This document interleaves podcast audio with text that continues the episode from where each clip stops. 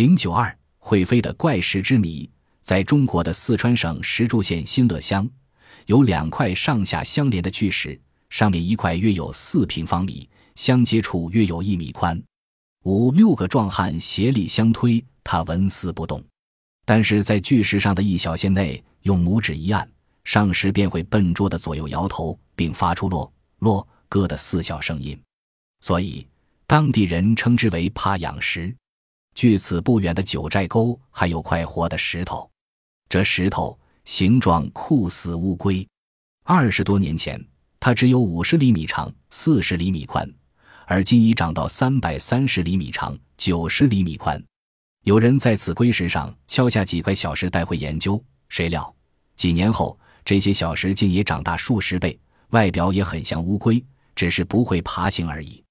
叫那位研究者瞠目结舌。真是无独有偶，在俄罗斯普列谢耶湖畔也有一块活的石头，此石直径近十五米，通体呈蓝色。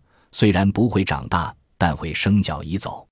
十七世纪初，人们在阿里克塞山脚下发现了它，似乎怕它会带来什么不祥，于是把它移进了不远的一个大坑内。几十年后，它却自己爬出了坑。一七八八年，人们决定用这巨石建造钟楼。不慎在陨石落入普列谢耶湖湖心，没想到一八四零年末，他又爬上了湖畔。至今，他又向南爬行了几公里。据说，在秘鲁的拉塔村，则有一块与法国圣泉一样能给人们带来福音的魔石。起先，那块石头常无缘无故的发热，被村民视为不祥之物。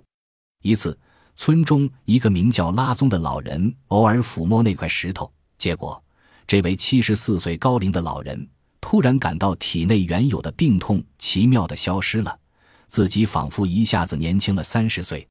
这一消息在村里不胫而走，村民们争先恐后的去触摸那块石头。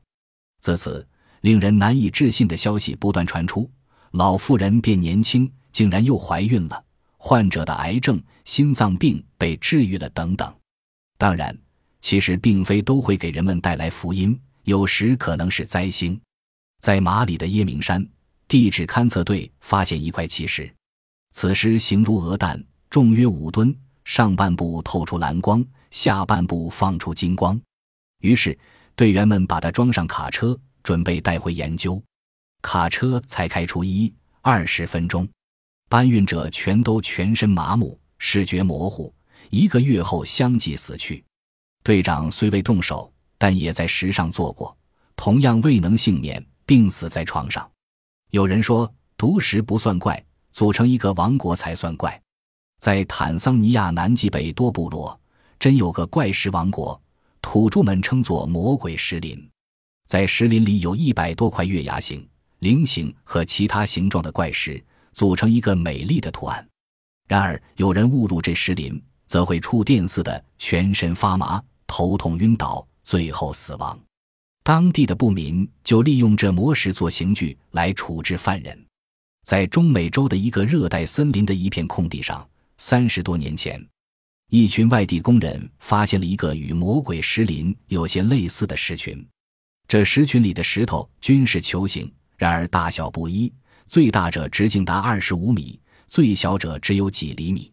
石球垒成堆，少则三五个。多则几十个，有的排成南北一条直线，有的排成圆形，有的排成方形或其他形状。